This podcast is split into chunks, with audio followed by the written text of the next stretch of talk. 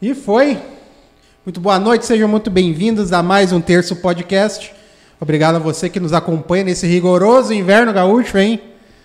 Quase 30 hoje? tá Caramba, no verão tava menos 4, no inverno 42. bom? É isso aí. Já de antemão, eu quero agradecer os nossos amigos, parceiros, patrocinadores, o pessoal que investe neste programa e nos ajuda a mantê-lo. Já são 68 programas. Quatro. É, 64. É, 64. 64, é, exatamente. É, o número cabalístico, segundo o nosso convidado. O Éder Novo na, na, na- Aham. Tá vendo lá um. Aquela flor lá disso é aí, da né? Opcional Presentes. É, olha aí, tá vendo? Patrocina nós.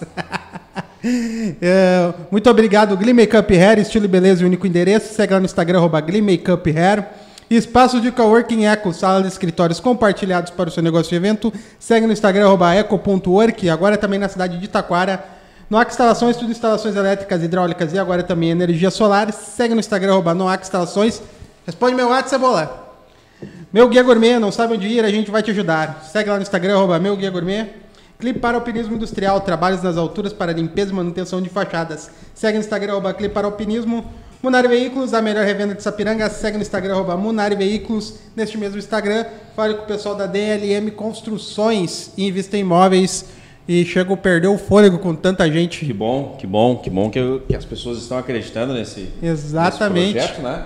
E cada vez mais qualificado diante dos convidados que a gente consegue trazer Com certeza, cá. falando em convidado, apresenta o. Apresento, cara, ele que fez questão de vir lá de Sapucaia, nasceu na verdade em Esteio, né, Bruno? O eixo, o Reside- esteio Sapucaia. Aí reside em Sapucaia já há um bom tempo, mas trabalha em Sapiranga há quase 5, 6 anos, não é? Isso. Como professor de matemática, Bruno Machado Souto, professor de matemática, né? Esquerdista assumido e é isso aí, torce por um Brasil melhor. Boa noite, obrigado pela tua presença, meu querido. Boa noite, boa noite a todos que nos acompanham aí, né? Obrigado pelo convite, né? Isso, satisfação. Gente que trabalha em Sapiranga já há algum tempo. É muito bom estar aqui, poder falar um pouco, conversar um pouco. Então, É isso aí, conhecer um pouco a essência do, do SOR.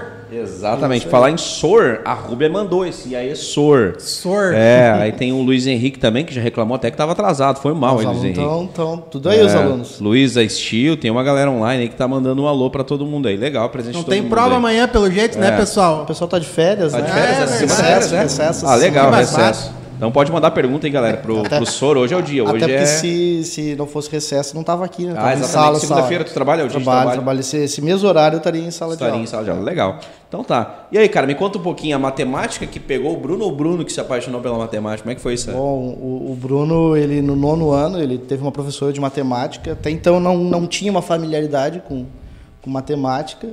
E aí eu tive uma professora de matemática que começou a explicar de uma forma que eu disse, opa, mas eu gosto desse, dessa, desse trem aí. E aí eh, começou uma falta, né? O Estado vê que não é de hoje a falta de professores do Estado. Começou a ter um problema de falta de professores e ela às vezes atendia duas turmas junto. E aí ela brincava, ela, ó, vou lá, se você tiver uma dúvida, tirem com o Bruno. Se vocês tiverem alguma O dúvida. Bruno já era o já, assistente. Já né? era o assistente. Comecei a pegar um gostinho. Depois eu fui, ah, terminei, né, o ensino fundamental, fui para o médio. Tu já pegou o nono, a época do Não, nono? na verdade eu digo nono porque era o hoje, oitavo, nos mas seria hoje, hoje, um, um conteúdo, Sim. né, de nono ano.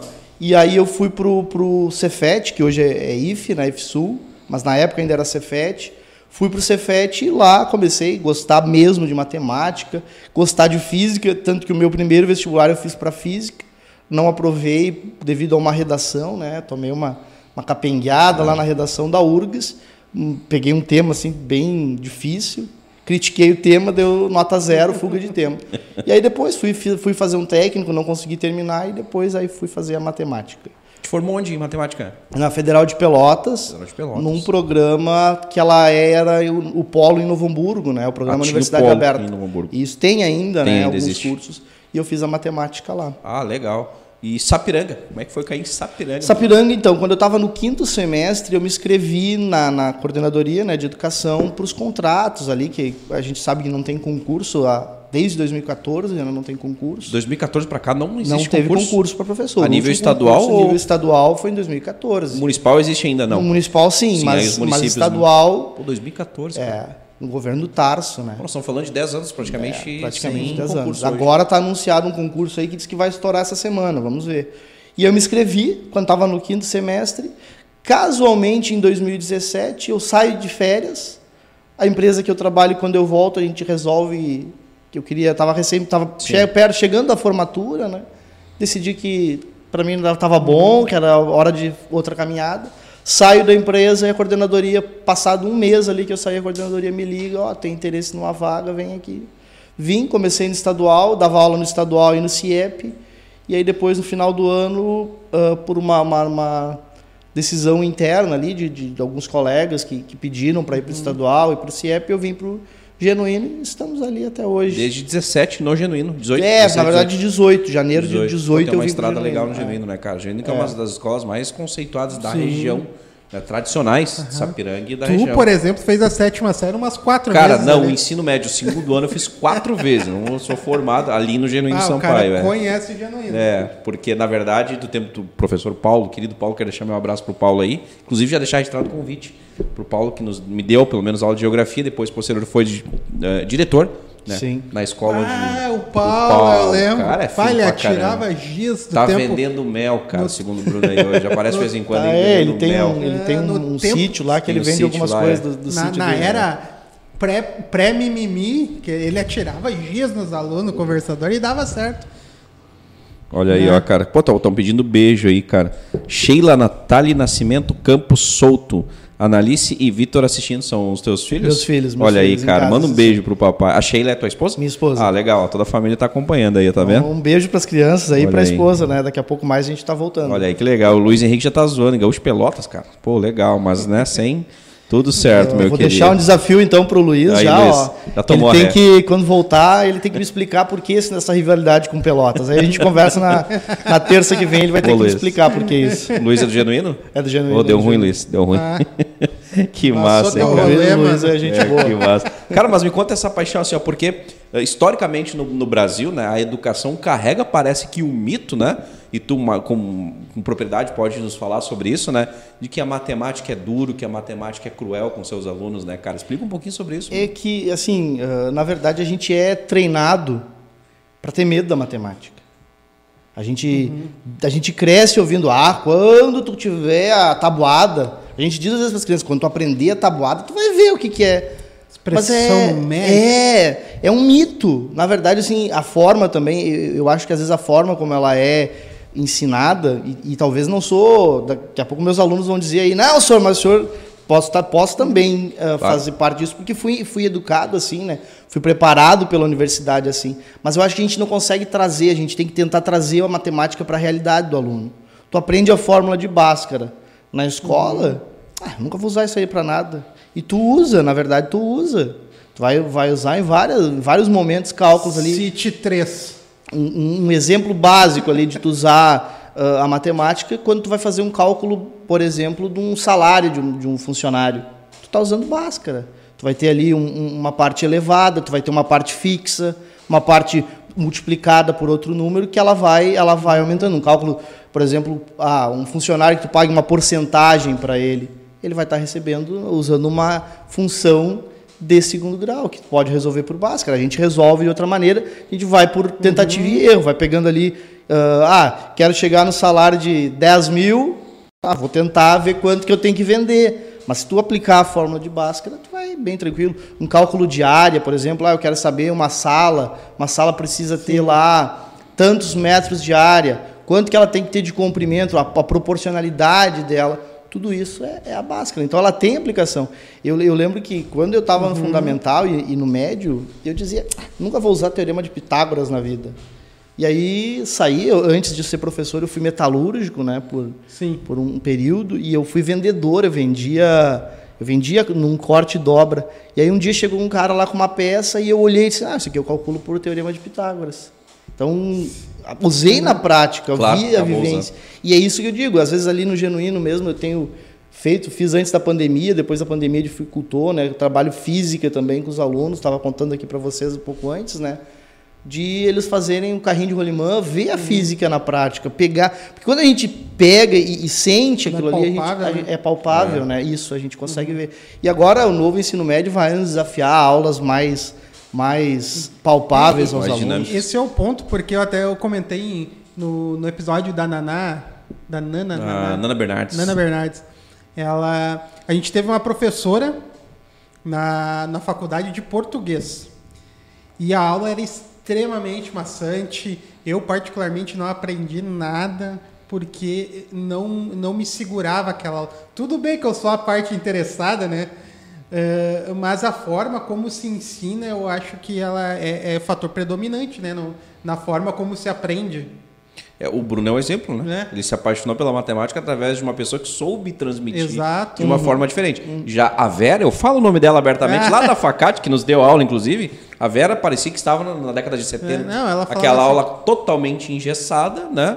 E tá aqui a, a prova, acabou. Então e, não, e existia um é, diálogo, enfim. E a justificativa era: não, não tem como fazer diferente, é isso aqui. Uhum, entendeu? Uhum. Mas eu acredito que tenha como fazer diferente não, assim tem, como a física. Tem como, claro, tem como. Claro. É, é, é, é, assim, ó, é uma questão de, de tu te preparar, tu buscar. Porque na universidade a gente é ensinado cálculo. Eu não tive lá na, na universidade, hum. ah, tu vai transmitir. Não. Era a prova, Isso cálculo. Mais, mais individual também, individual, né, Bruno? Cada individual. um vai determinar a forma como ele vai conseguir é. colocar né, e transmitir Exatamente. isso. Né? E uma coisa, assim, um recurso que eu uso muito é a brincadeira, né? Eu acho que não pode ser. Eu não posso me colocar num pedestal, e às vezes eu vejo alguns casos assim que, ah, eu sou professor, eu estou num pedestal uhum. ali, os alunos estão. Não, eu digo para eles, ó, vocês são iguais a mim. A única diferença é que eu estudei um pouco mais que vocês, estou aqui para sentar com vocês e tentar que vocês entendam o, o, conteúdo, desenvolvam aí as habilidades necessárias ao ensino médio. É, o Bruno faz parte de uma nova geração de professores, né? Exato. né? Inclusive é o ponto que eu ia tocar, Bruno. Não sei se tu percebe isso, cara. Eu percebo e até é duro muitas vezes a gente perceber. Cara, eh, não existem mais pessoas hoje com a ideia, ah, eu quero ser professor, né? Parece é, que é uma difícil. carreira que é ficou bem, bem lá para trás. E o segundo ponto, uma inversão de valores muito clássica, né? Antigamente, cara, uma professora, na minha geração ainda, nós somos de idade próxima, quando chamava um pai para a escola, cara, era lei. Se o professor Bruno dissesse que o Regis estava. Cara, acabava ali, não havia uma discussão. Se inverteu. Hoje, se o professor chama um pai, peraí, meu filho não é assim, já existe um debate.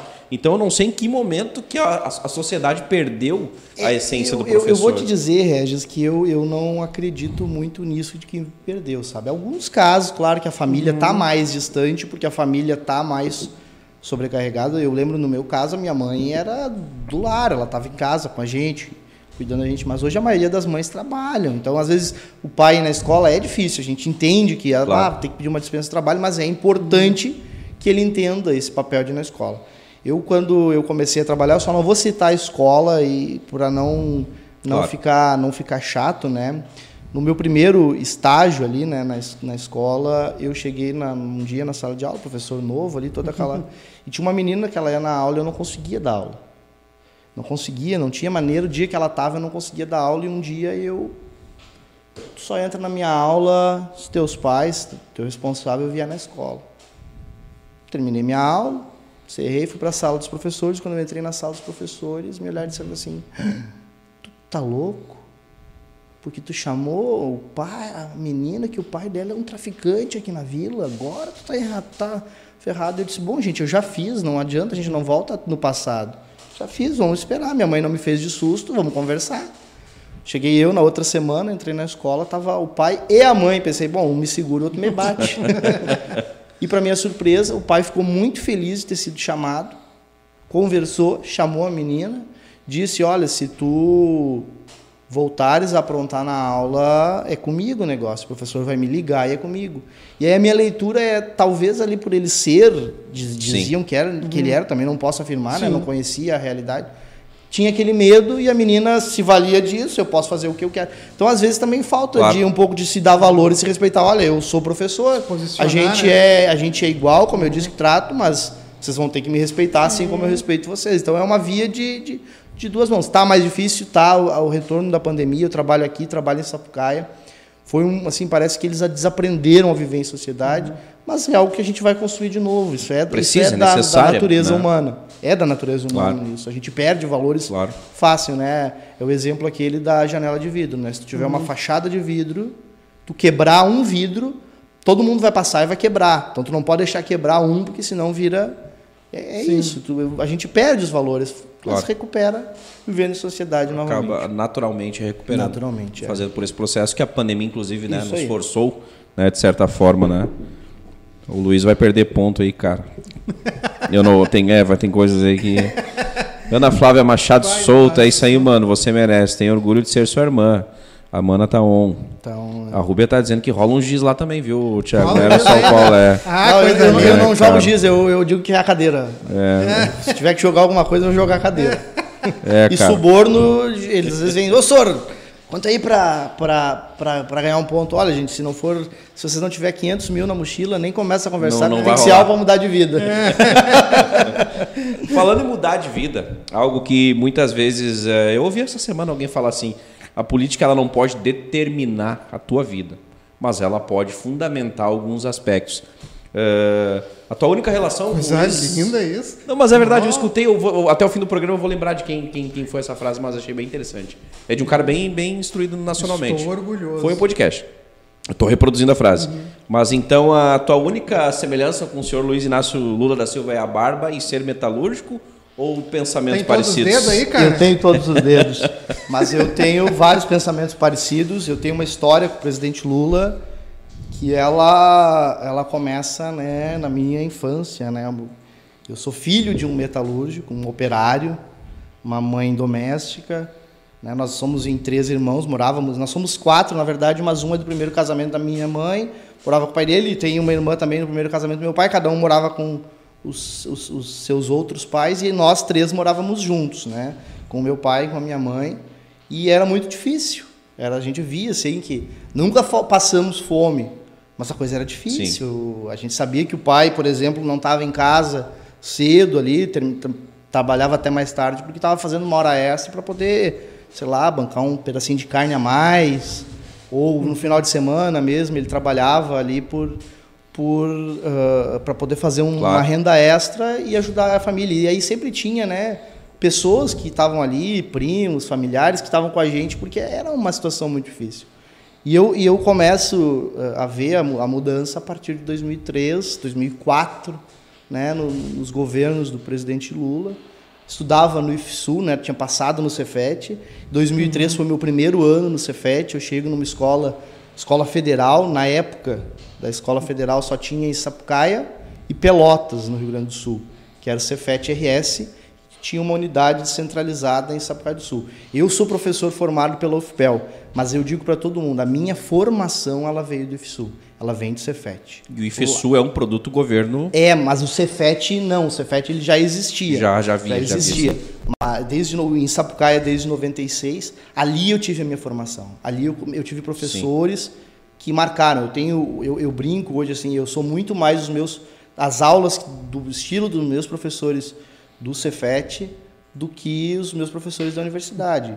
Né? Eu tenho um professor que é meu amigo, a gente conversa às vezes, que ele, o jeito dele dar aula me marca até hoje. O professor Guilherme, um professor de física que era doutor, professor Carlos Ernesto. Então, ali eu comecei a ter um contato com algumas coisas que, que foram me, me marcando, assim, algumas leituras que a gente vai fazendo, algumas coisas. Daí a gente começa a se perceber como membro de uma classe que é dominada por outra, que não pode ter acesso à educação. As escolas hoje já eram, na época, são sucateadas.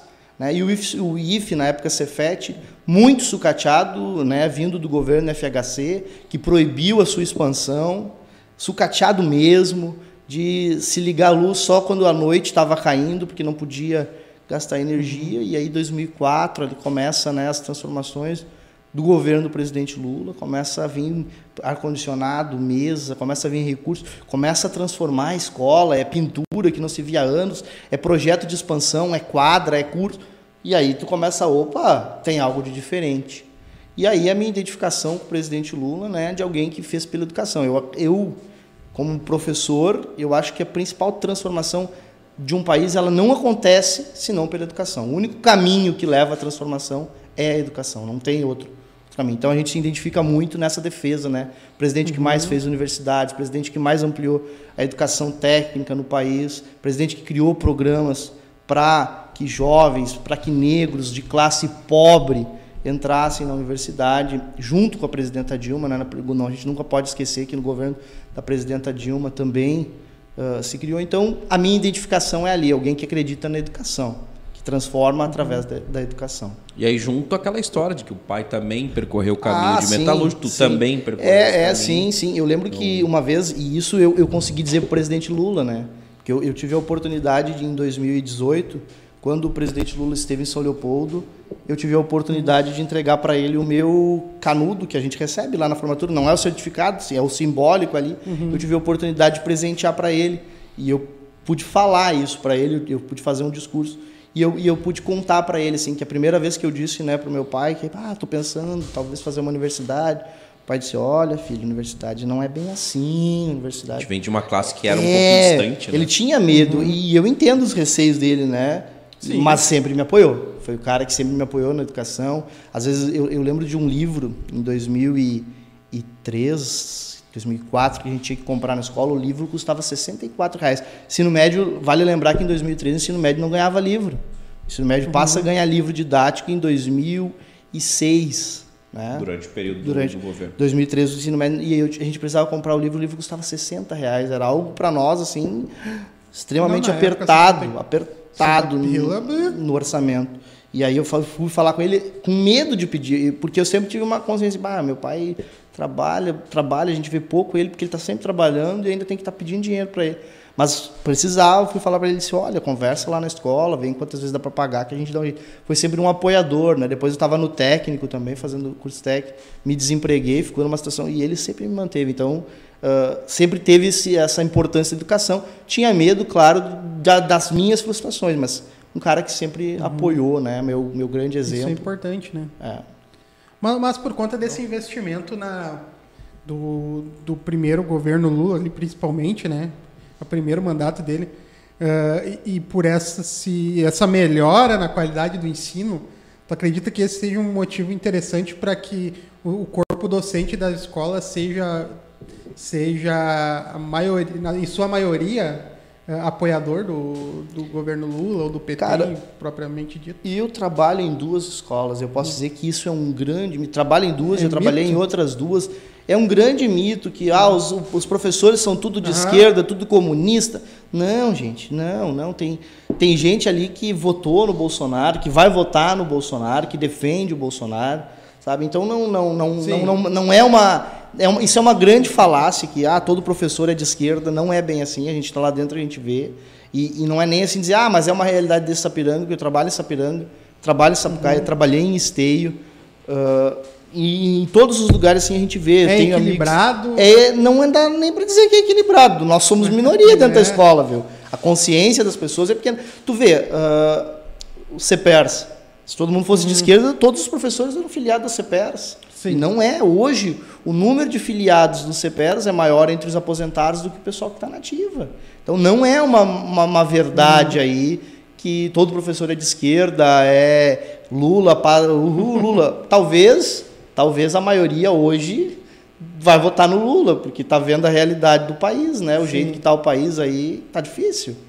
Mas não é uma, uma- não é uma verdade que todo professor é de esquerda, isso eu posso te garantir. Isso é fato. É. Isso é fato. Então tá bom. Ah, deixa eu te perguntar. Uma pergunta que o Thiago constantemente faz aqui as- ah, quando o assunto é política, mas eu vou, vou te abordar agora. Bolsonaro é um produto criado pelo PT? Não. Bolsonaro é um produto criado pela elite brasileira que sempre cria, né? Se a gente for olhar a cada 30 anos, mais ou menos, 29 anos, a elite brasileira ela cria, né? É o Varre Varre Vassourinha, né? Jânio Quadros, é o Collor, o caçador de Marajás, é o Bolsonaro, que não é político, né? Embora 28 anos deputado, deputado. mas não é político, ele não é. Passou mais em partido do que em outra coisa, trocou mais de partido do que de roupa. Cada, cada eleição ele está num partido diferente, mas ele não é político. Então ele não é, ele é fruto de uma elite que não aceita, né? Todos os, a- a- os golpes que a gente vai ver no Brasil é dado por essa elite quando alguém mais próximo, porque na verdade no Brasil a gente nunca teve um governo socialista de esquerda, né? A gente teve Lula, Dilma ali de centro-esquerda. É, nesse momento mais do que Mais- nunca, né? é. Nesse momento mais do que nunca. E, e- e a, a, a, a grande elite ela vai dar esse golpe. Cada vez que ela dá um golpe, ela lança um produto desses, né? O, o- a gente não pode esquecer né, que teve lá atrás o Aécio Neves, que perdeu a eleição, pediu sim. recontagem, não acreditou na contagem. Como o Bolsonaro está agora dizendo que a urna não presta. Ele foi eleito todas as vezes pela urna, mas agora a urna não, não, não é mais segura. Eu não entendo. Eu acho que ele questionar a urna eletrônica devia questionar o, mandato dele, porque foi eleito pela urna eletrônica. Então eu não diria que ele é uma criação do PT. Para mim, ele é uma criação dessa elite que não aceita, por exemplo, ver pobre no aeroporto, que daí fica parecendo uma rodoviária. Não aceita que o filho da empregada doméstica esteja do lado do filho dele na universidade. Então, essa é a, é minha leitura. Não, não é um produto criado pelo PT, não. Dilma sofreu um golpe? Sim. A, a, a prova do golpe está na última entrevista do Michel Temer, né? Que diz que a presidenta Dilma é uma mulher honesta. Condena uma mulher honesta por um crime de pedalada fiscal que todos os outros presidentes faziam, inclusive o Michel Temer depois que se torna presidente, vai lá e cria uma lei liberando que se faça pedalada fiscal. Ela sofreu um golpe por ela ser mulher, por ela ser muito firme nas decisões dela, por ela não, não aceitar né, o Cunha, o, o PT não aceitar ali o, o Cunha, que era na época presidente da, da Câmara, e aí ele toma aquele não e pum. Mas e a economia devastada naquele momento, acho que contabilizou bastante para aquele cenário. Ah, ah, cl- claro que sim. Foi, de claro que ela, que ela, que ela, que sim. Eu, eu li recentemente os livros ali, né, de biografia do, do presidente Lula, um do Fernando Moraes e o outro que é uma entrevista que ele dá ah, em 2018, que é a verdade vencerá. E ali o, o Lula fala que algumas coisas da Dilma surpreendeu ele, como por exemplo a indicação do Levi né, ao, ao Ministério da Economia, acho que era isso, Economia ou Fazenda, alguma coisa assim, não lembro de cabeça agora, que foi um cara que devastou, devastou mesmo ali. Mas se isso era motivo para o impeachment, eu lembro do último dia da presidenta Dilma. Eu saí da empresa que eu trabalhava, fui abastecer o carro, eu abasteci o carro com gasolina a R$ 3,19 no último dia de governo da presidenta. Dilma. Era caro. Hoje a gente estava pouco menos de um mês pagando 7 reais no litro. Então, se esse é motivo para a devastação Mas- da economia, já passou da hora do impeachment do, do Bolsonaro. Eu acho que faltou ali foi alguém- os movimentos sociais, né, dizer, ó, presidenta Dilma, vamos sentar e vamos ah, ah, ver alguma coisa para melhorar a economia. Mas não, não era algo para um impeachment, um Partindo- golpe, né, para mim. Partindo desse pressuposto, Michel Temer foi um erro temerário do PT? Cara, eu acho que tu nunca tem como avaliar quem vai te dar um golpe. Senão não se chamava golpe, Sim, né? exatamente. Mas eu acho que, que foi um. Se foi um erro, pode, ter, pode ser. Sei que tenha sido, mas a gente também precisa lembrar que ele ficou quatro anos ao lado da presidenta Dilma, né? Foi, ele foi vice no primeiro Sim. e no segundo mandato. E em nenhum momento ele, ele demonstrou Uhum. que daria golpe e tudo mais. Então eu acho que foi um erro, sim, foi. Mas não era algo previsível. Ma- Mas parando para pensar, assim, a gente analisando a, friamente, o, o Temer não é um perfil muito mais Bolsonaro do que PT? Pra estar junto com o PT pensa assim, ó, nessa? Bolsonaro é quem tiver. O, Bolsonaro- o Temer é quem tiver lá. É o MDB, né? É o. MDB, se A essência dele, quem estiver é. governando, governa. Tanto que, se ele fosse um, um homem íntegro, com o impeachment da presidenta Dilma, ele ia continuar fazendo aquela agenda que foi eleita. Ele era vice Sim. de um projeto que ele foi eleito. Por isso mesmo? E aí o que, que ele faz? Ele troca. Então ele, É, ele, ele, por- é. ele, ele mudou totalmente o lado. É, é, é como se ele dissesse assim: eu estou aqui com o Lula hoje, vou, vou com o Lula, bah, o Lula perdeu a eleição, vou lá com o Bolsonaro, agora eu sou Bolsonaro. E a gente sabe que tem muita gente que é A assim. essência do MDB, do PMDB, sempre foi É, essa, né? sempre. Aí hoje em dia... o- Se a gente Eles- pegar os governos do estado, É. todos eles estão, todos, todos.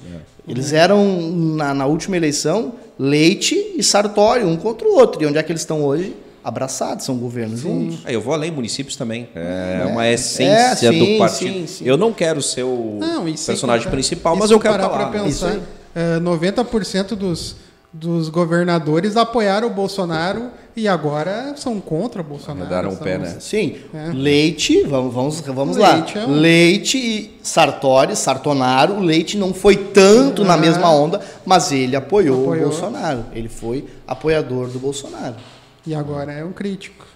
Um erro do Lula crucial foi se alienar ao Centrão em um momento onde o primeiro governo dele foi sensacional, talvez um dos, para mim, tá? Um dos melhores, não o melhor, mas um dos melhores da história desse país. Inclusive votei nele, inclusive votei no segundo também, acredito, não recordo. Uh, foi crucial esse ou não, tu não considera um erro? Eu não considero um erro porque a gente é visível que a infelizmente precisa governar. Ele não conseguiria fazer toda a transformação, e olha que tinha muita coisa para ser feita, mas toda a uhum. transformação uhum. que o presidente Lula fez, ele não conseguiria fazer sem esse apoio. Não conseguia, não ia passar nada.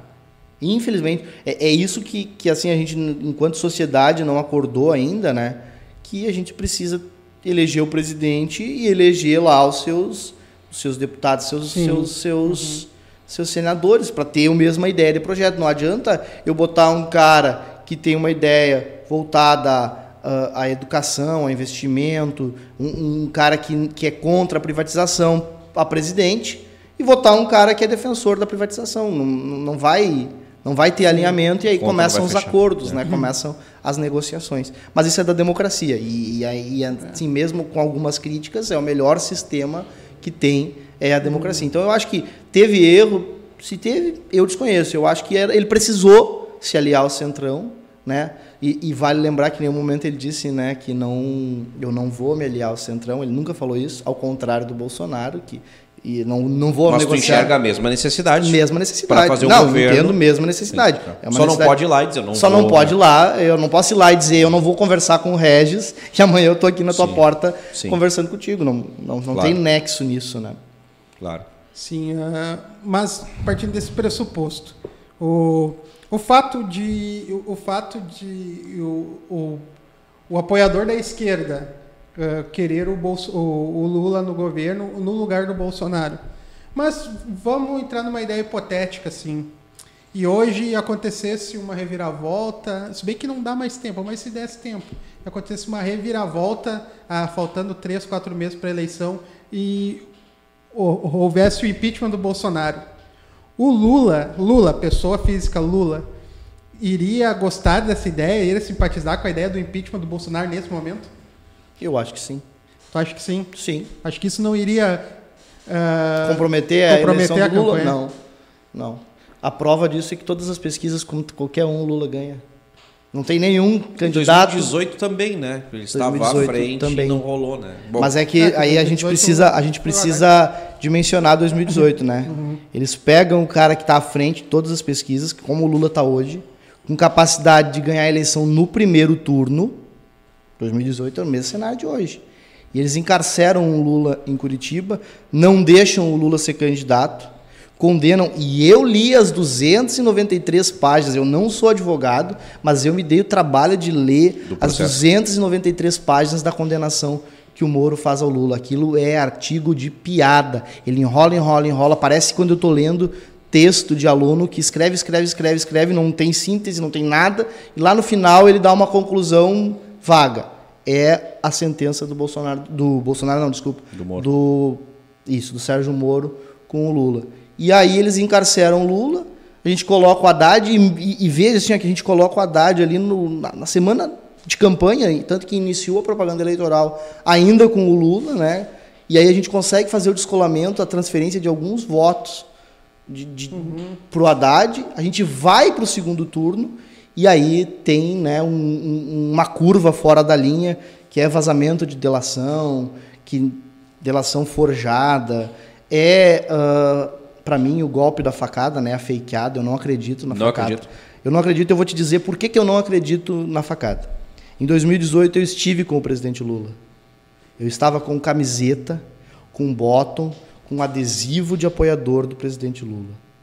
Para eu subir no palco que o presidente Lula estava, eu fui barrado pela executiva, eu fui barrado por segurança. Não me revistaram, mas me barraram. Eu tomei carão, eu só consegui subir porque em um determinado momento eu ergui o canudo e apontei para o Paim e disse para o Paim: Eu quero entregar para o presidente. E aí o Paim foi até a porta e disse: Deixa aquele rapaz subir ali, que é o que me liberou para subir. E eu tenho certeza, se qualquer um ali, do lado do presidente Lula, puxasse uma faca, puxasse um canivete, eu não digo que sairia dali morto, mas uns tapa, uns, uns empurrão, umas boas bofetadas ia levar. Os caras defendem a arma, defende que bandido bom é bandido morto, defende tudo. E o cara não tomou um tapa. O cara foi lá e deu uma facada. Então, eu não acredito na facada. Uma facada sem sangue, para mim, não existe. Então, tudo isso. E mais, né? No dia 6 de setembro, véspera de um 7 de setembro, tudo muito. É, é muito estranho. Tem ali a 247, produziu né, uh, um, um material falando sobre o golpe da facada vale a pena assistir porque ali mostra um pouco disso que eu acredito. Então, tudo isso, e mesmo com tudo isso, os, os disparos em massa né, do WhatsApp ali, de, de, de, fake news, era mamadeira de piroca, era, sabe, umas coisas ridículas que ninguém nunca viu na escola, um kit gay. Isso é uma coisa que eu quero falar. E aí, só para só eu concluir, conclui, conclui. e aí a gente vai para o segundo turno e a diferença ali é muito, é muito grande a abstenção, né? E Infelizmente está aí o desenho Bolsonaro presidente, o, desastre que a gente está vendo.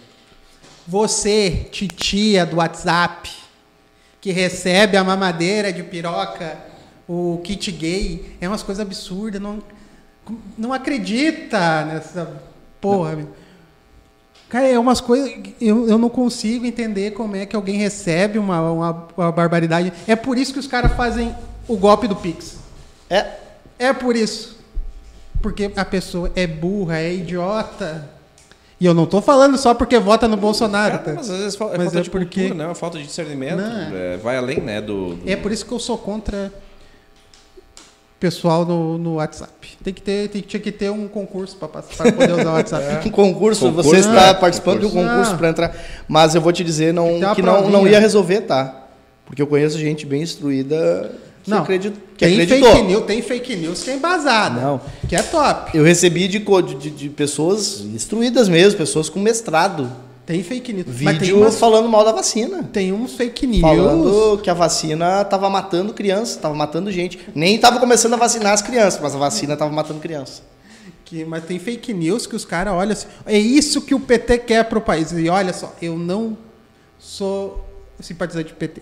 É isso que o PT quer. Daí as pessoas de quatro ali, uma cheirando a bunda da outra.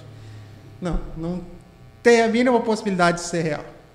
Isso me entristece. Já diria Pedro Ernesto Denardim. Dito isto, né? Seguimos aqui então. Mas deixa eu te perguntar, Bruno, mas uh, tu há de co concordar que houve, né? De certa forma, um esquema, né? Sim. Entre muita gente do PT, muita gente do uhum. PMDB, muita gente do PP com Petrobras. Isso houve, isso é fato, né? O que talvez tu pode até expor, eu queria saber a tua opinião, é tu acredita que Lula não tinha conhecimento? Ou até tinha? Eu vou te fazer, eu vou te devolver com uma pergunta. Por favor. Tá? Uh, primeiro ressaltar assim, eu não falo em nome do PT, né? Eu sou um Sim, filiado. uma opinião própria. Uma opinião minha, uma, opinião, uma, é. uma, opinião própria. Claro. Eu sou filiado, uh, sou membro do diretório lá em Sapucaia, da executiva, mas eu não falo, não tenho essa autonomia para falar em nome do PT, porque o PT tem uma diretoria que Sim. foi eleita e é ela que fala Está pelo partido. Bruno, eu estou aqui como professor física, Bruno, militante de esquerda, que, que pensa, né? Uh, eu vou te devolver com uma pergunta. Digamos que, não, eu não sei como é que é na, na tua casa, não sei se tu tens, tens filhos. Ainda não. Ainda não, mas vamos, vamos, vamos, vamos criar uma situação hipotética que tu tenha filhos. Tu vai no mercado, faz as compras da tua casa, aí tu coloca lá os alimentos dentro do armário. Teu filho vai lá e abre o armário e pega, sei lá, um pacote de macarrão e usa para brincar. Tu vai abrir o armário para fazer o macarrão e o macarrão não está lá. Por que, que tu não sabe? Por que, que eu não sei? É. Provavelmente eu saberia. Provavelmente eu que saberia. ele pegou o macarrão? Bem provável. Mas, mas nós, nós, estamos, de novo, nós estamos, tu não sabe, tu foi fazer tá, beleza, o macarrão. Não sei, tá, ok. Não sei te responder essa pergunta. Não sabe responder. É. Tu, tu imagina o tamanho que é a República. Tu imagina o tamanho que é uma estrutura partidária. Uhum. O presidente não tem como saber de tudo. Tá, não mas, tem. Mas o Bruno acredita que ele sabia ou não? Simples. Não, não sabia. Não sabia. Não sabia. O triplex, hum, tudo certo. Cara, se o Lula se o Lula foi dito pelo Dallagnol, aceitou aquele triplex como propina, ele era o chefe do maior esquema de corrupção, segundo o Moro, o Dallagnol e a turma da Lava Jato. Desculpa, se ele aceitou aquilo ali, ele é um idiota. Porque aquilo ali é um, parece um Sim. Minha Casa Minha Vida, não desfazendo do Minha Casa Minha Vida, mas é uma coisa muito simples. Eu, eu, eu, eu trabalhei uh, no setor privado e eu construí a, a, algumas, algumas casas, né? acompanhei algumas obras de casas, de mansões que terrivelmente aquilo ali era, era um. Não é nem da classe média. Na classe média Uhum. alta, aquilo ali era um triplex, aquele ali para classe média baixa. Então, assim, ó, desculpa, se o Lula aceitou aquilo ali, é um idiota. Então, eu não acredito por isso. Porque tu vai ser chefe. Tu é chefe um esquema, do maior esquema de corrupção, onde teve gente que levou bilhões.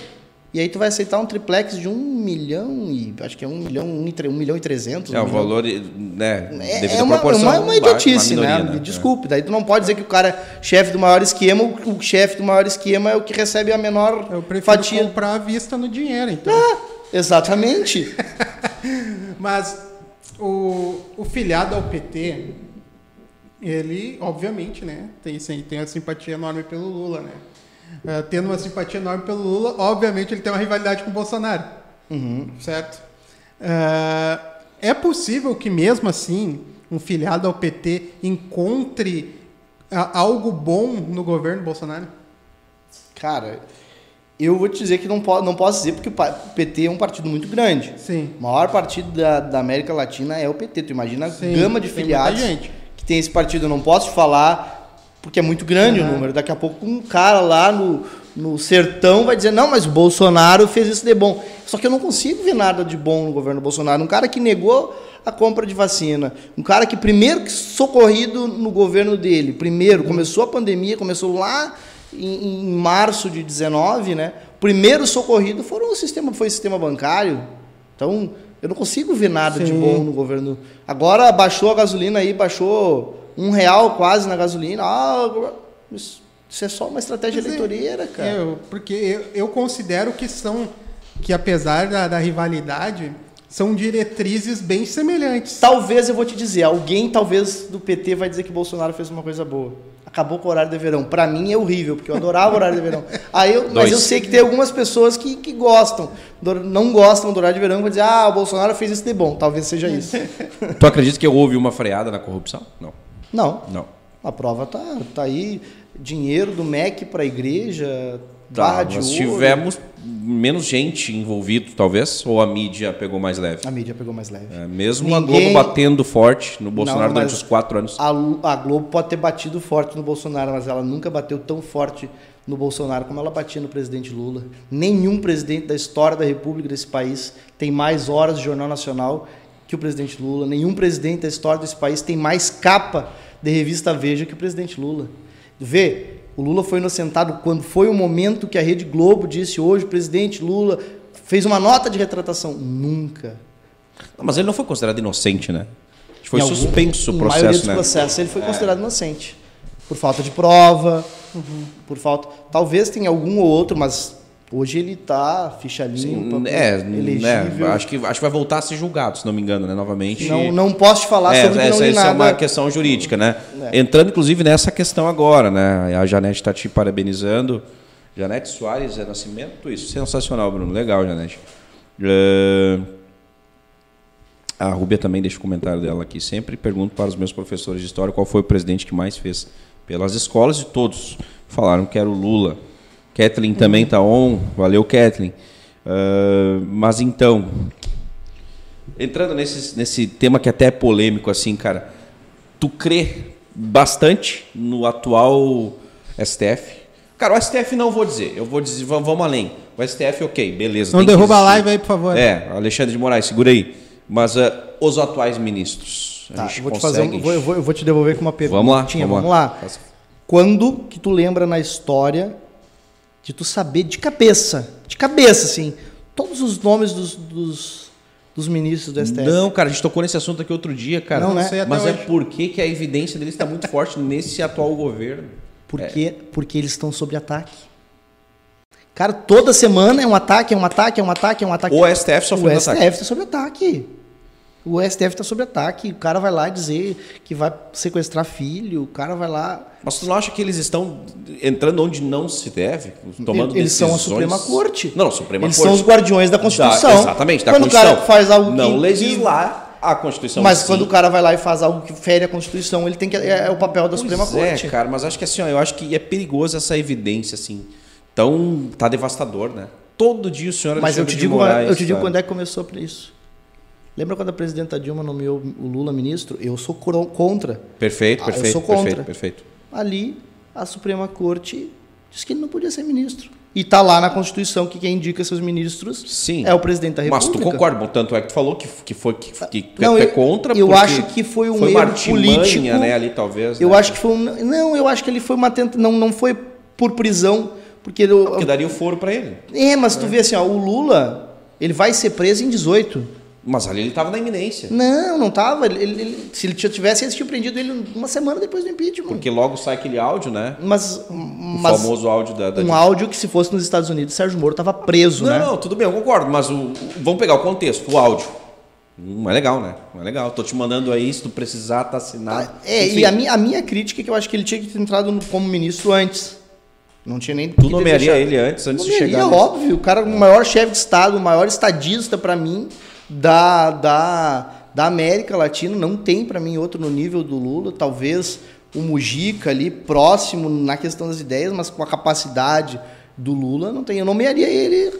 Não no primeiro mandato, porque acho que não, não, não era o caminho, né?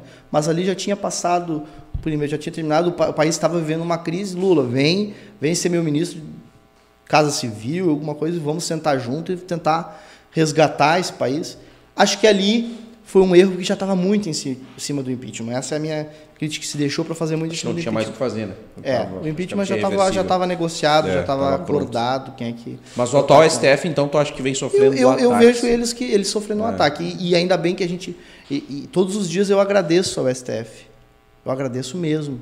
Porque tu imagina se nós não tivéssemos o STF que, que decidiu que, na questão da pandemia, os municípios e os estados tinham autonomia. Se ficasse na mão desse genocida que é presidente da República, como é que nós, como é que nós íamos estar hoje na questão dos mortos, na questão da vacina? Nós ia estar muito atrasado. O cara é, sim, foi o pior gestor, talvez perdeu para o Trump, mas mesmo assim o Trump em- no início ali deu uma, uma falada mal da vacina, mas acreditou na vacina, né? E, e eu acho que assim, se nós não tivéssemos o STF para dar autonomia para os municípios a coisa, e para os estados, a coisa teria sido bem pior. Não, essa, essa ideia de, de buscar essa É, mas, opinião, né? é, mas mesmo assim, ah, se tu for- a minha opinião sobre Bolsonaro é a seguinte: a minha crítica a ele é total sobre a pandemia, o trabalho patético e por e, e toda ideia que toda toda opinião que parecer idiota ele é a favor.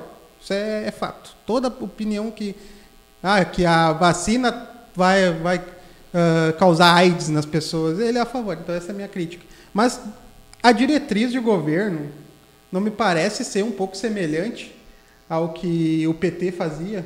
Não ideias, diretriz. Ou seja, ah, o, agora, esse, essa questão do corte do ICM na gasolina não é semelhante ao congelamento de preços da- do combustível que a Dilma fez, por exemplo. A, agora, há pouco a gente tocou no, no assunto do, do Centrão. Se aliar ao Centrão não é semelhante ou igual à diretriz que o próprio governo, o PT, ah, usou? Bom, primeiro na questão do centrão, é aquilo que eu disse, né? Às vezes, em Sim. nome da governabilidade, tu tem que morder o beiço e, Sim.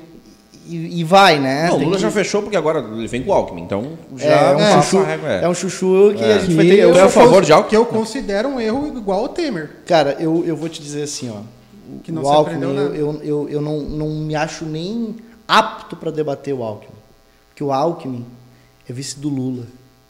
O Alckmin é vice de um, de um homem que ficou injustiçado, preso, 580 dias. Que perdeu o irmão, que perdeu o neto, que teve a sua vida achincalhada, sabe? E aí, se o Lula enxergou no Alckmin algo que pode tirar o Brasil das mãos do Bolsonaro, não, não tem nem capacidade. Mas foi uma estratégia, concorda? É uma estratégia política, óbvio. O Haddad não seria esse nome? Eu acho que não. Eu acho que não. O o Haddad, ele precisa. Eu acho ele muito inteligente. Ele é muito inteligente. Eu acho que ele vai ser governador de São Paulo, né? Vai começar a criar, ter uma experiência de executivo. Uma cancha, né? Vai é, para poder criar experiência. É um baita, foi o melhor ministro da educação que a gente teve. É um cara muito culto, muito inteligente. Ah, mas assim, eu acho que o PT não consegue derrotar o fascismo se vier com uma chapa pura. Não é o momento. de vir com uma chapa pura. Precisa ter um, governo de sentar junto Mas é que tá. E fazer uma pode união. errar novamente, como fez com o para Temer. É, derrubar. eu, no meu ponto de o- vista, é- Desculpa, né? O Lula não é a Dilma. Oi? O Lula não é Não, não, claro, mas ah, eu acho que mesmo se fosse Lula lá, ele iria com um Temer. Naquele período. Mas aí não tinha golpe. Talvez, é, pela, Não pela golpe. articulação do Lula, acho que não, Não, não chegaria, tinha. né? Não chegaria lá. Não. O Lula seguraria muito antes. Acho que vale, até tocou no assunto de um. Tem um. ah, acho que é Vertigem. Tu deve ter assistido. Democracia em vertigem. Democracia em Vertigem. Cara, é fantástico, né? É fantástico. Eu não sou esquerdista, longe disso, mas é fantástico. Ele é, É. muito claro. Tu chegou a assistir? Sim. Sobre como foi aquele período ali do Lula. É fantástico. E a gente não pode esquecer também, antes nós falávamos sobre ah, o Bolsonaro ser um produto, a gente não pode esquecer de uma grande ascensão mundial dos neoliberais e dos ah, meio assim com umas ideias meio fascistas. É o Trumping, é na, na Alemanha, se eu não me engano, em alguns países surgindo aí essas ideias ah, neoliberais. Então o Bolsonaro vem nessa mesma onda do Trump também. Tem mais isso além de todo o nosso cenário interno, né? Muito bem, muito bem. Não, bem interessante esse, esse debate, essas Sim. ideias, essa, essa abra- abrangência, né? Porque dificilmente um professor dessa nova geração, que eu considero o Bruno um professor da nova geração, ele consegue debater, cara, com Não, tranquilidade, 33 com anos. calma, rap- É um jovem. idade de Eu Cristo. faço 33 Diga-se- mês que vem. Diga-se de passagem, né? E com muita clareza, É um né? Porque, menino. claro, é um assunto que vai nos, nos, nos remeter a 10, 15 anos lá na frente. A gente vai estar Uhum. discutindo se foi bom ou não, né? Tudo É. isso. Mas, Bruno, deixa eu te perguntar. eh, uma terceira via nem pensar? Se tivesse uma terceira via, É assim, não. Mas, Possível. é, é, o- vamos, vamos supor que teria essa terceira via. Cara, os caras começaram a brigar por fundo eleitoral e se, se moeram, se quebraram, né? Hoje não existe. Polarizamos mais uma vez e acabou. É Lula, Bolsonaro e conversa encerrada. Mas se tivesse. Não, o Bruno, pelo fato de estar lá. eu, eu primeiro, assim, eu vou voltar se fosse o, se o Lula estivesse candidato, Independente eu ia votar no Lula. terceira Não, não via. tem uma. Eu, eu conheço. Tu não, é muito difícil tu ir com aquilo que tu não conhece. Tu vai naquilo que tu conhece. Eu conheço os dois anos de governo Lula, conheço o governo da presidenta Dilma e, e sei que foram os melhores. Então eu, eu iria com o Lula. Se o Lula tivesse fora da eleição, o PT tivesse fora da eleição, bom, aí eu ia sentar. Eu não sou um defensor, né, de ah, vou votar em, vou votar, vou anular o meu voto, porque aí eu me, me descredenciei do debate, me descredenciei de poder reclamar, não. Bom, não tem o Lula, não tem, não tem o PT como opção. Vamos olhar quem é o melhor da esquerda, quem é o mais Menos mas pior. uma- é, né, é, não menos pior, mas o que tem o plano de governo mais próximo daquilo que eu penso. E é isso. E é isso que é o legal da democracia. Tu sentar e avaliar, bah, esse cara aqui, Claro. a gente diverge, mas aqui tem uma, uma, uma convergência. e nessa linha de raciocínio, não é prejudicial para a democracia quando uma, uma eleição, uma campanha eleitoral, ela é visada apenas em apontar quem é o mais bonito, quem é o mais feio, ao invés de mostrar as ideias e um plano de governo que, com todo respeito, na última campanha presidencial, por exemplo, eu não enxerguei. Só enxerguei o Bolsonaro batendo no Haddad e no Lula e o Haddad fazendo Como vai o ser novamente. E como, Como vai eu ser. acredito que vai ser. É, eu, eu, eu discordo, tá? É, tal, talvez É. porque eu, por, eu, por eu ser um militante, estar dentro e acompanhar, eu acompanhei a agenda com o Lula aqui no Estado, quando ele ainda estava em liberdade, né, em 18, ali, ali período pré-eleitoral, pré-campanha, né, março, ele foi preso em abril. Depois eu acompanhei o Haddad, acompanhei as agendas do, do Rosseto, que era nosso candidato a, a governador. E em nenhum momento eu, eu, eu via se. Tinha, óbvio que o ataque tem. No momento que eu te fizer uma pergunta relacionada a isso, eu vou te responder o que, que eu penso. Mas eu vi eles apresentando ideia. Eu via, por exemplo, o Haddad apresentar no seu plano de governo uma federalização do ensino médio, como é na França, Sim. como é nos, em alguns países da Europa. Isso é para mim apresentar uma ideia de governo. Mas Mas Como quando essa tal- ideia não chega em quem não é militante, não é um Talvez problema. seja esse o erro, né? Ah, recentemente o Lula deu uma entrevista para o Mano Brown, não sei se vocês viram. O Mano, Sim, o Mano Mano tem, Brown, um, sim. tem um pod- Podcast. podcast, Hum. e, o- e ele pergu- e o Lula e ele conversando ali, ele fala sobre aquela fatídico 18 lá que ele Uhum. xingou mesmo, e ele falou, olha, e aí eu acho que foi o erro do PT, ah, distanciou da base, precisava estar dentro Sim. da base. Ah, ele, ele fala, né, bah, eu não vi o nosso povo lá. Talvez esteja aí o erro. Tava os isso. militantes e não tava, Claro. não tava o povo. E a Uhum. gente andou na, na campanha, né? A gente via, às vezes, casa, pessoal que, que foi ah, ah, do Minha Casa Minha Vida com adesivo, morava na Minha Casa Minha Vida, adesivo do Bolsonaro, pessoal se formando no É, ProUni é tem. e, e no Bolsonaro. Então, não houve uma aparelhagem das políticas públicas para que se votasse Uhum. nesse ou naquele. Ao contrário do que a gente está vendo, né? Hoje tudo é verde e amarelo, é minha casa verde e amarelo, educação verde e amarelo, Uhum. carteira de trabalho verde, tudo é verde e amarelo, e, e não que, que tenha algum problema com verde e amarelo, que é a cor da, da bandeira, ah, e, e distorcida ainda, né? Porque, ah, ensino pra gente lá na escola que é a, a cor da bandeira, porque é a- o verde das matas, o amarelo do ouro, das riquezas, o azul da, da- da- das, das, da- das águas e que na verdade a gente sabe que aquilo ali é uma composição para agradar, agradar a família real, né? As cores das, da família de Bragança e não lembro da outra, nome da outra. É isso. Mas, mas eu particularmente sou contra essa ideia de botar verde e amarelo em tudo, porque agora eu não posso mais sair com a camiseta da seleção brasileira sem parecer um pau no cu. Não, mas, mas, mas assim, ó, depois, esse ano já pensou que a gente vai poder comemorar bastante? É, tem Copa do Mundo. Esse ano a gente vai comemorar bastante. O Lula ganha em outubro, o Brasil é hexa. Tem uma separadinha lá. O Lula Sabe ganha em eu outubro, o? Brasil é hexa em novembro, deu, dá pra fechar o ano assim, ó, feliz da vida. Eu tenho uma camiseta da seleção.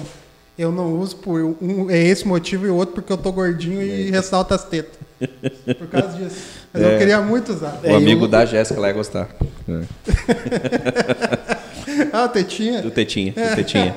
A Sheila, a Sheila deixa aqui um comentário, o Haddad debatia e o Bolsonaro fugia, né? Um cenário que também Ah, é verdade. que aconteceu. Verdade. Bruno, eu tenho três perguntas fáceis para ti agora, desse, desse meio segmento aí, bem fácil, tá?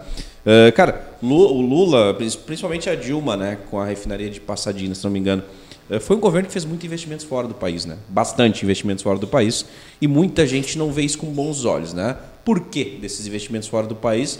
Tu acha que faz parte de uma política bilateral? Enfim, é uma das perguntas. Eh, outra pergunta ficaria no campo, deixa eu retornar aqui, porque não, foi- a gente foi um pouquinho. Vou ficar nessa, depois eu vou Tá. recordar da outra. Ah, as pessoas não veem esses investimentos fora, né? Porque a mídia não vende. Ah, eu, eu acho que uma das coisas que faltou ao presidente Lula, por exemplo, foi sentar e democratizar as mídias. As mídias. Democratizar ou regularizar? Não, eu acho que tem que ser democratizar. Por que democratizar? Vocês têm um programa aqui de podcast que é sensacional, é show de bola. Vocês competem com a RBS, gente. RBS Querendo ou não, gostem ou não, é isso. é uma Ela é. família. Chupa Eloy Dorzeto. É uma família. É, é isso. E aquela família, vocês, se vocês não tivessem o YouTube, se vocês não tivessem as redes, as mídias sociais, que já são sociais, Sim. que- vocês não, não teriam Não essa rolar. oportunidade, não ia rolar. Vocês competem com a RBS, com toda a estrutura que tem, com tudo Uhum. que, é- que é de uma família que tem uma visão e que vende essa visão. A Rede Globo, a, a RBS fez campanha aberta ao Sartori. A RBS entrevista alguém do PT, às vezes espera terminar a entrevista para não, não, não, não critica ali ao vivo, né? A gente já, já teve episódios eu assim. tenho outra visão, cara. Não, mas começa a olhar com, com Cara, esses eu olhos consigo- te ver. Tu, tu, tu entende? E, e, e- aí não, não vendeu isso como bom país. Porque tu investir lá fora, tu, tu, tu fazer acordo com outros países, a gente não consegue viver hoje num mundo globalizado sozinho. A gente não, é impossível. É impossível num mundo globalizado eu dizer, não, não, eu vou ficar aqui no meu quintal. vou-" Não, a gente precisa. E essas relações. Tá aí, a gente tem, uh, final do governo Dilma, né, 380 bi de reservas internacionais. Isso aí é, é um, é um corpo para o país. Isso dá segurança de investimento para um país. Então, o que eu acho que faltou isso ser vendido internamente como algo bom para o país. A gente era credor, a gente não estava dando dinheiro. Ah, o Brasil está dando. Não, a gente era. A gente estava emprestando, como tem FMI, como tem outros. outros ah, Mas Passadina tu acompanhou um caso específico. eu não foi- é, eu vou dizer, como eu disse É. no início, né? Não tem pergunta Sim. que eu não. Eu não, não posso falar sobre Passadina porque nunca fui ler sobre, nunca É, fui os me- números, me- aparentemente, tudo que chega para nós via mídia, né, foram que era uma estava falida, né? E hum, curiosamente entrou um valor muito absurdo, né, para fora do país. Então, enfim, eram umas questões que a outra questão era muito próxima disso, Bruno. Uh, muita gente diz assim, principalmente os extremos direitos, né? Não, Lula vai transformar o Brasil numa Venezuela, vai transformar numa Cuba. Uh, é. Por que tu acha dessa ideia do extrema direita? É isso, é Já leu o Manifesto Comunista? Ainda não.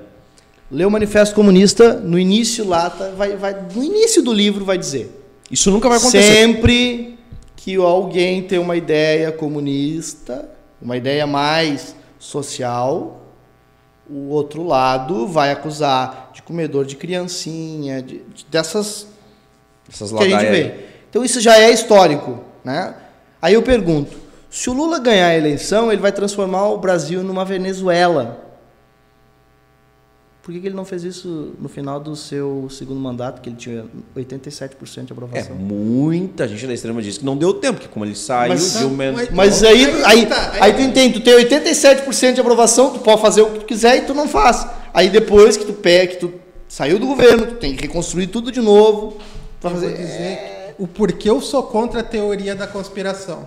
Agora, tu não vai concordar comigo, tu não vai concordar comigo, porque por causa de uma situação. Eu não acho que o Bolsonaro é fascista e genocida. Eu acho que. Porque eu acredito que não se inclui no conceito. Por outro, sim, la sim, por outro lado, uh, transformar o Brasil na Venezuela. O final do mandato do PT é uma coisa. Pagar 10 reais num litro de leite, o que é mais próximo da Venezuela? O final do, do governo do PT ou pagar 10 reais num litro de leite. Tudo bem, tu deu teu argumento. Eu encontrei recentemente em Santa Catarina um cidadão venezuelano que fugiu literalmente. Cara, vários. É, vários, vários, né? E é exatamente. E a, e a gente, alguns, inclusive. É, a gente trocava a ideia, é, exato, que bom, que legal. E até no salão, que a minha esposa foi algo muito curioso. Recentemente eu fazia muita oração num período que a Venezuela estava realmente crítica, uns dois anos atrás, e eu fazia muita oração. Eu tenho uma relação com Deus muito grande. E eu dizia, poxa, que, que Deus consiga né, apoiar. Naquela semana, uma menina venezuelana veio trabalhar conosco. Foi muito, cara, foi muito Legal. bacana. Legal. E voltando, esse menino que trabalhava lá em, em Santa Catarina, num restaurante, ele disse, cara, vocês estão no paraíso. Vocês não têm noção do que fizeram com o nosso país lá. E a frase que ele usou foi muito pro Bruno, ia dar, ia dar conflito ali de, de, de, de argumentos, claro. Não deixe a esquerda chegar no poder de novo. Né? Muito claro, né? Porque eu vivi os dois lados. Então aquilo, cara, me chamou a atenção de alguém que realmente viveu. Né? Eu, evidentemente, eu não uhum. acredito. É extremamente beiro ridículo o cara achar que o Brasil vai se transformar numa Venezuela. É, a gente não Acho pode, um pouquinho a gente só não pode né? esquecer né? que a Venezuela tem um outro vilão, né? Eu, eu não concordo com a forma do Maduro governar. Claro. Discordo plenamente. É, mas é. acho que isso quem tem que decidir é o povo venezuelano e não é assim que me parece. Mas não, não posso uhum, dizer. Eu claro. acho que isso é o povo venezuelano que tem que decidir se quer o Maduro, se não quer, que vai fazer a sua revolução. Mas a gente não pode esquecer do grande vilão que é os Estados Unidos, né? Ah, sim. Isso a nível mundial. Como diria o presidente Lula, é né? Estadunidense, ele pensa primeiro nele, segundo claro. nele, terceiro nele, quarto nele. Se sobrar um tempinho, ele pensa nele novamente. Uh, eu estou atrás de um livro, faz tempo eu não, eu não consigo te dizer o nome do livro. Foi um amigo que me falou, ele ficou de ir atrás do nome do livro e ele não conseguiu. É de um jornalista que ele escreve sobre a guerra no Iraque. E ele fala que a guerra no Iraque não é por causa do, do, das armas nucleares e tudo mais. Uma criança no Iraque tinha educação em tempo integral, o Iraque estava se desenvolvendo tecnologicamente. Uma criança no Iraque Sim. aprendia aula de robótica, aprendia outros idiomas, aprendia educação financeira. Então, que como o Iraque estava se desenvolvendo e o Iraque, por ter petróleo, tem, tem capital uhum. para fazer investimento, isso incomodou os Estados Unidos e aí eles criam lá a, a mentira, né?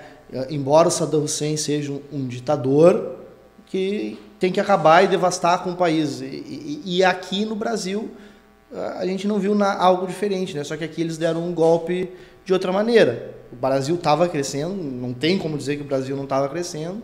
Petrobras estava crescendo, estava no momento de descoberta ali do pré-sal, estava crescendo, estava em crescimento. Uh, foi votada, a gente não pode esquecer aquela lei né, de destinar fundos do pré-sal para a educação. E aí isso incomodou o poder. Sérgio Moro não, não, não é algo again que começou aqui, ele foi treinado, tanto que a empresa lá depois contrata ele, né, uh, uh, para fazer o que ele fez e aí eu acho assim, ó, se o presidente de uma empresa é corrupto, prenda ele. Não vai lá e quebra a empresa. Tem pais de família que dependem daquela empresa, Uhum. de pais e mães. Depende da mesma coisa assim, digamos que amanhã ou depois, ah, ali no Genuíno, eu me envolvo em algum esquema que eu não... Daí tu vai demitir todos os professores, vai fechar a escola? Não.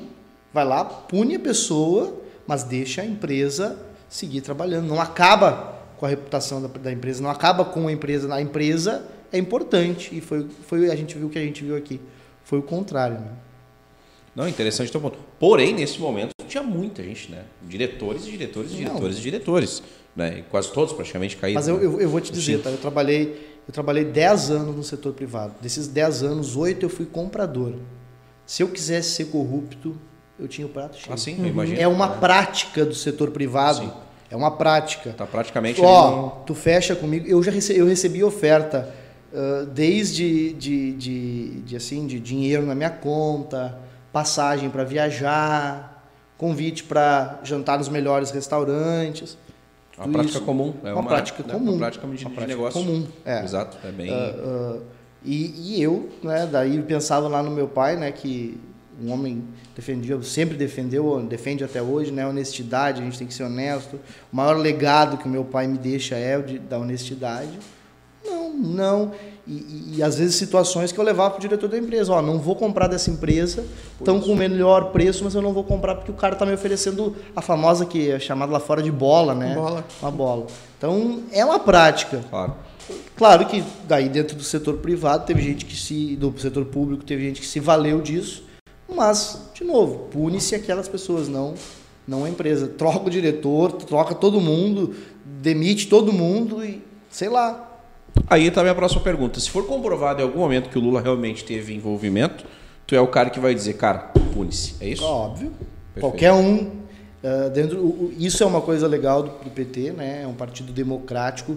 Não pensa quem, não sei se alguém que já teve oportunidade de participar de uma reunião do PT, que é todo mundo lá trocando beijos e amor e Não, todo claro, mundo. se são ideias e Tem debates. críticas, Ao tem canto, gente que claro. não pensa que todo mundo lá diz tudo que o Lula diz é ah, amém. Não, vai pro debate e, e é no debate. Se comprovar, que puna-se aquele. Ó, o Lula tá foi um pouquinho acima, né? Praticamente. Eu- nesse mesmo vertigem, da democracia em vertigem, acho que a Dilma usa uma frase. Porque o Lula ele vem com aquele jeito da. Ela falou, ele impõe.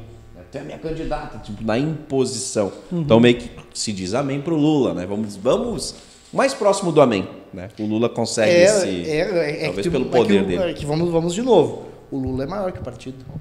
Sim, com O certeza. Lula é maior que o partido. certeza, Ele consegue certeza. falar fora do partido. Uma Com fala certeza. do Lula hoje. O Lula é, tá acima do partido. Eu, eu, eu, eu tenho três livros eh, sobre o Lula que eu tô, tô lendo e estudando. É o Lula, do Fernando Moraes, que ele lançou recentemente. A Verdade Vencerá e Lula, Filho do Brasil. Eu tô lendo, eu, dois eu terminei de ler, um eu tô lendo. E dos dois que eu terminei, eu tô relendo, porque, cara, o Lula é um líder para ser estudado. Não tem líder no Brasil como o Lula. E não é porque eu sou petista, é pela ideia do cara. O cara consegue pensar assim muito rápido por uma pessoa que teve a instrução que ele teve. Óbvio, a gente sabe que depois eh, o, o Lula foi se preparou para isso, né? Teve aulas no sindicato, se preparou. Não é alguém despreparado, mas Não caiu de paraquedas. não caiu de paraquedas, né? Mas é um cara que pensa. Eu, para mim, a fala do Lula mais marcante que tem, tem vídeo na internet, é na ONU, né? Quando o, o Bush, acho que é o Bush, convida ele lá para participar da guerra do Iraque e ele responde: Olha, o Iraque está a tantas milhas de distância do meu país, eu estou a tantas. Não conheço Saddam Hussein, eu tenho que me preocupar com a fome do meu país. Acho que ali ele, ele marcou, né? O problema dele é tratar a fome. O Brasil estava fora do mapa da fome e voltou. Eu nunca passei fome, tive dificuldade, vontade de comer as coisas e, e não tinha. Vontade de, ah, eu quero comer, sei lá, um iogurte. Hoje não tenho iogurte. Mas eu, eu vejo assim, eu, eu vejo alunos que passam fome, a fome ela é Claro, claro, é crucial. ela é doída, a Claro. fome ela- e a fome ela, ela, ela, ela é humilhante, né? Ela é humilhante porque tu pensa em que espécie de ser humano eu tô que eu não tenho nada para comer. Ela, ela, ela, te machuca muito. Então, eu acho que Claro. não tem um estadista É, maior que o Lula esse- atual. É aquela frase dele marcante, né? Que se ele encerrasse o mandato e durante o mandato todas as pessoas do Brasil conseguissem fazer três Três refeições. refeições. Isso é. Acho que isso é unanimidade. Acho que até o Bolsonaro vai aplaudir em algum dia esse Não. momento. Não, cara, Não pois é, aí é que tá. Mas, é, Eu, se Mas- Jesus voltasse hoje, Bolsonaro ia questionar ele. Como é que tu tá dando peixe? Tem que tirar Gente, pescar. recentemente, É.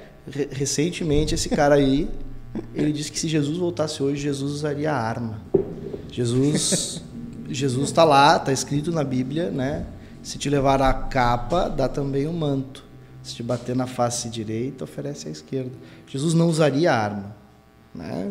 Mas ele, ele, na teoria dele, na ideia dele, Jesus ia sair atirando. Os caras conseguiram fazer uma marcha para Jesus, eu não sei em que, em que, não lembro agora que cidade, que tinha uma réplica de um 38 lá, gigante de não, não, não, não, não, não fecha as ideias, né? Não, não fecha. é, é o extremismo. Direito. Cara, pra nós finalizar, a gente tá chegando na nossa reta final e o produtor, nosso Ederson. Tem mais gente aí pra dar. Cara, tem uma galera, é, deu, deu Bombou? muito, é, deu Nossa. bastante, bastante galera curtindo aí, valendo mesmo. Mas eu tenho duas perguntas também para nós finalizar aqui esse, esse nosso debate bem bacana, bem interessante. É se tu apoia, aliás, se tu aprova o plano político governo, né? Embora agora John Biden, mas ah, o seu antecessor também fez um bom governo. Acho que isso dá para se discutir, né? E para nós cravar, o Lula está eleito? Não. O Lula vai estar eleito no dia 2 de outubro, quando fechar as urnas, né? Lá pelas 19 horas. Mas pensando lá na William frente... Bonner vai ter que botar aquela cara de mágoa dele e dizer, né? Com tanto por cento dos votos, o presidente Lula está eleito. A gente vai trabalhar muito para eleger o presidente Lula. Mas hoje tu, vê vantagem. tu olhando assim um horizonte, tu acha que pegando as- os dados, a, a campanha, A- as tu acha que é uma situação mostram. que, que- As pesquisas não. é- segundo não- turno, segundo turno, Pode ter, pode não ter. Vai depender de como vai ser a caminhada, as construções, né? Tamo- Estamos no período de pré-campanha. Não pode ir para a rua achando, ah, a eleição tá ganha. Não, tem que ir para aquela garra, conversar, fazer o chimarrão no final de semana, fazer aquele chimarrão, conversar com o vizinho. Eu, eu, eu vejo isso assim que às vezes a gente mora do lado de uma pessoa, mora anos do lado, mas não, não sabe o nome do vizinho do lado. Eu sei o nome dos meus vizinhos, me envolvo lá. Eu moro numa ocupação, né? Eu moro numa ocupação em Sapucaia. Eu conheço as pessoas, converso com as pessoas. Eu acho que é, é por aí. Queria ter mais tempo. Eu trabalho 60 horas no estado. Queria ter mais tempo para conversar Pra com as pessoas. tipo Eu acho que isso trabalho. falta muito. A gente se conhecer, se, se, se organizar, né? Enquanto sociedade. Bolsonaro eleito, tudo certo. No dia seguinte eu sou, sou tô lá de novo fazendo uma, um trabalho com- Vou te contar uma e história. tá tudo certo. Essa é minha Em curiosidade 2000 também. Em 2018, quando o Lula ganhou, quando o Lula perde, quando o Haddad, O Haddad perdeu, perdeu. né? Eu tinha aula às 7 horas aqui no Genuíno. Peguei o carro, pum, entrei na escola, daí quando eu entrei na escola, entrei, fui lá, bati meu ponto na sala dos professores, organizei, vi alguns colegas, né, e fui subir para a sala. Daí quando eu entrei na sala, aquele silêncio assim, os alunos Porque todo mundo te conhecia, aqueles, obviamente. aqueles assuntos, aquele silêncio. É, não que a gente vá para a sala de aula falar, Não, não, evidente. não tem nem tempo sabe que é para uma isso característica tua. mas sabe que eu, daí eu vi que não estava legal, não era a turma que eu estava acostumado, peguei, parei a aula e disse, gente, só para dizer para vocês, eu perdi, a gente perdeu a eleição ontem. A democracia não acabou ainda. Em 64, quando a polícia matava, prendia os professores, eles continuavam acreditando na, na democracia, eu continuo acreditando. Perdemos essa, vai ter outras. A eleição é 2022 isso. Morde o- e aí o Lula mostra isso, né? O Lula perdeu em 89, perdeu Sim, em foi. 94, perdeu em 98, foi preso. Ele, eu, se eu fosse Lula, desculpa, eu estava em casa aproveitando o resto da minha vida, que está lá, casou com uma esposa belíssima, porque a gente tem que dizer, né? A Janja é uma, uma mulher belíssima para a idade dela. Ah, mas com aquelas título. pernas dele, né, cara? casada com. Nossa. Eu, eu ia cuidar da minha esposa, dos meus filhos, do, dos meus. história. Isso, e- mas não, então. É E não é amor- fome de poder isso? eu acho que não, isso é senso. Hoje a gente está vendo aqui no estado, né, o- o- o- o grande galo missioneiro, né, Olívio Dutra, perdeu a esposa em maio agora, mas entende que o momento é preciso de um momento de reconstrução do país e vai lá e se coloca à disposição, depois de uma grande conversa, para ser pré-candidato a senador. Eu acho que isso é, é tu entender que o país ainda precisa de ti. E eu, enquanto puder contribuir com o país, pode ser o Bolsonaro. Vamos lá, vamos, vamos erguer a cabeça, Perfeito. seguir. Então, dando Bolsonaro, no próximo dia a gente está lá de Tá lá trabalhando. Os próximos quatro anos de cabeça novo. erguida, É. pé no chão E e, bora. e isso aí. Cara, vale o podcast do, de um dos marinhos. Foi essa semana. no Flow. E ele, cara, é muito esclarecido sobre isso. Ser resistência, É, dizer lá. é, exato. É, bonito dizer, né? Seremos É, resistência, é, ninguém solta a mão de ninguém, mas eu. Não, vamos lá. e o, e o Peninho usou uma é. frase bem interessante também. Recentemente, no Rafinha Bastos, ele disse, cara, eu não gosto do Lula, não quero que o Lula seja presidente, mas eu quero tirar o Bolsonaro, então eu quero que o Lula seja presidente. No primeiro dia de mandato dele, eu já tô lá sendo Sim. oposição. É, Mas isso é a democracia. É a mesma Exatamente. ideia que eu tenho. A Exatamente. democracia não é fazer o que o Bolsonaro fez, né? Pegar lá um tripé, um tripé que é usado, um equipamento que é usado para segurar uma câmera e simular que vai matar a oposição, mas aí não é aí que, que para mim que ele se aproxima do fascismo, né? Dizer que a oposição é boa morta, incentivar que as pessoas sejam mortas por Eu pensar acho que ele diferente. só é idiota, não é fascista. É, mas é não, não. É, não é Eu acho que a gente esquece que entre direita e esquerda existe competência e incompetência. E então eu não acredito muito nessa questão. Vamos de- trabalhar para isso. Lula 13, não é frase minha, é da Janete, tá? Ah, que corte, hein? Não, é Ah, da no- Janete. O time certo. Não, cara, eu não tenho, eu não tenho problema nenhum, cara. Eu não voto, não voto no Lula. Essa eleição tá garantida. Não voto no Lula, não voto. Já votei. Sou fã do Spolauer, né? companheiro de Sapiranga, criador do PT aqui. Um abraço até pro Ah, Spolauer, um abração, Spolauer, quando der, nos pra acompanha. Ele comentou outro também, dia da aí. A Rita, que também está se candidatando, esteve aqui conosco. Não voto, nesse momento não, mas deixei essa frase aí. O trabalho chama. Se estamos aqui, façamos nosso melhor pela nossa pátria. Legal, Sheila. Última pergunta para finalizar. Um dia, Bruno, esse programa vai para a eternidade. Amanhã o nosso produtor aqui vai lançar para as plataformas digitais. E eu vou te fazer essa pergunta para deixar registrado. Um dia o Bruno será candidato a alguma coisa? Ah, né? Tem gente que diz o futuro a Deus pertence, né? Ah, a gente não sabe o dia de amanhã, a gente nunca pode dizer não, que não vou ser candidato a nada, né? Até porque eu sou professor. Eu, eu recentemente fui candidato. Eu fui candidato a presidente do conselho escolar da escola que eu trabalho, da, da escola que eu trabalho em Sapucaí. Eu fui candidato. É uma eleição. Então eu não Mas posso dizer não que, eu, que, eu não, que eu não vou ser candidato a alguma coisa. Eu fui candidato porque eu entendo que a gente precisa se envolver nas coisas. Precisa se envolver. Não, não posso dizer nem que sim, nem que não. Vai depender do momento, vai depender da construção. Ah, como eu te disse, né, eu, eu não falo pelo PT, eu falo Sim, por mim. claro. O PT é um partido amplo, que, que, se- que tudo é discutido. Inclusive, se eu decidir um dia ser candidato, se for pelo PT, eu vou ter que ser aprovado numa convenção. Então, eu não posso dizer que eu ou sou candidato, que eu serei candidato, que eu não serei. É uma construção Mas um desejo ao longo existe. da caminhada.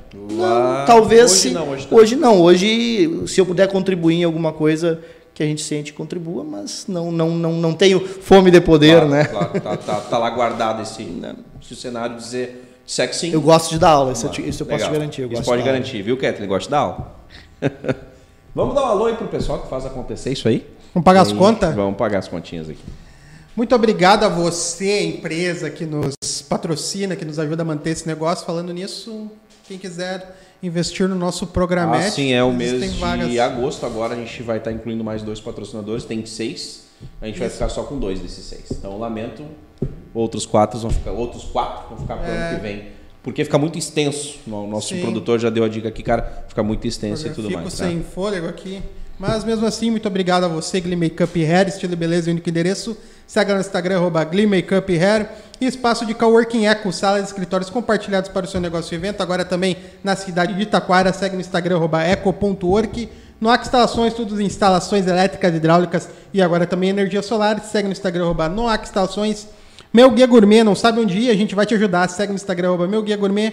Clipar Alpinismo Industrial, trabalhos nas alturas para limpeza e manutenção de fachada. Segue no Instagram, arroba Clipar Alpinismo. Munari Veículos, a melhor revenda de Sapiranga. Segue no Instagram, arroba Munari Veículos. E neste mesmo Instagram, conversa com o pessoal da DLM Construções e Invista em Imóveis. E puxa o saco do cara aí, meu. Cara, puxo, cara, porque eu gosto de pessoas humanas. E como, como, como, como falo aqui da nossa ideia de construção do podcast. Rúbia, acho que não vai rolar. O senhor podia dar dois pontinhos para quem acompanha o podcast, né? Acho que não vai rolar. Até porque uma coisa é uma coisa e outra coisa é outra Exatamente. coisa. Segura aí, Rubia, tá? Aproveita tuas férias aí.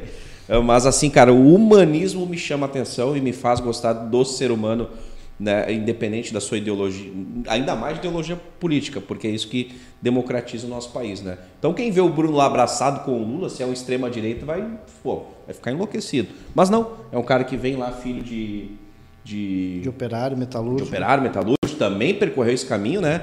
E o cara que dá aula, cara, ele só dá aula pelo amor. A gente sabe que nesse país o que se paga para um professor é pífio, ele tem que estar correndo, o cara faz 60 horas por semana, né?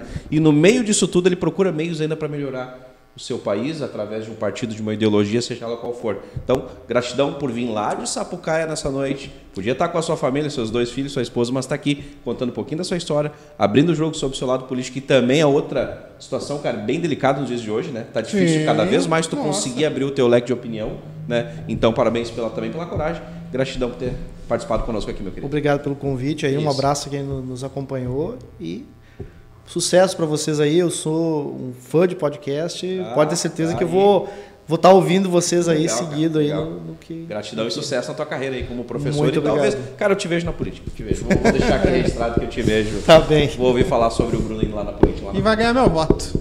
E olha, é, e eu não vou dizer que sim nem que não. Lá na frente a gente Eu vou conversa dizer sobre que isso. sim. O cara é tri. É, Tri. Gente, boa noite então. Gratidão a todos que acompanharam. Fiquem com Deus e até quarta-feira. Quarta-feira vem um cara aqui que é do outro lado da moeda, né? Casualmente, essa Ei! semana a gente trouxe os extremos. É o Pablo ideal aí da nossa cidade, que também já é de um lado mais extrema-direita e tudo mais, mas também é um cara de boas ideias e também vai ser um bai- baita bate-papo. Amém. Amém? Galera, se inscreve no canal, ativa o sininho, dá uma moral pros guri. Valeu. Eh, Éder, que participou da nossa, eh, nossa produção hoje, né? Deixa registrado aqui. Ederson Nunes fez parte da produção também. Boa noite a todos, galera. Boa noite.